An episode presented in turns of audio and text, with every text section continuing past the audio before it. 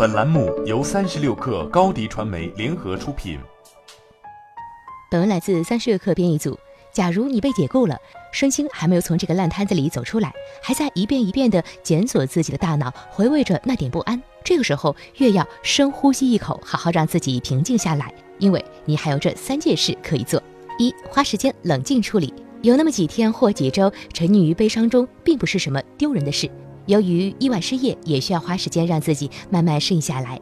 一旦你有清醒的头脑应对这个事情，且也能游刃有余地控制自己的情绪，明白下一步该怎么做时，你会更有自信和稳定的心态来应对今后的事。二，努力拿到一封雇主推荐信。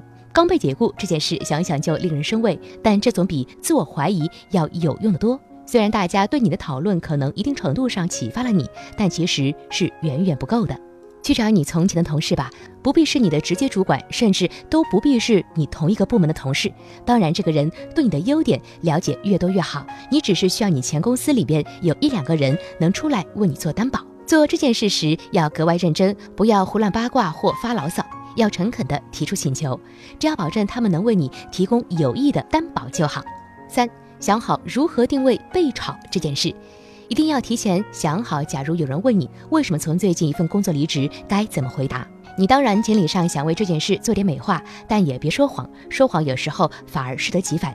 最好的方法就是把当初的处境坦白说明，以简单大方的态度处理，然后再试着直奔新工作的主题。描述过去那份工作时，可以说在你入职后，老板对你的工作任务做出了很大的调整，然后明确告知你不太适合。但记住，你来参加这个新的面试是为了找工作，而不是来抱怨前公司的种种不合理待遇和人事的。在聊到之前这段工作时，你可以说，这几年来我的工作一直是进行市场分析，并与团队合作进行产品升级，也曾创造辉煌。但由于公司重组并换了新老板，我的工作内容也发生了极大的变化。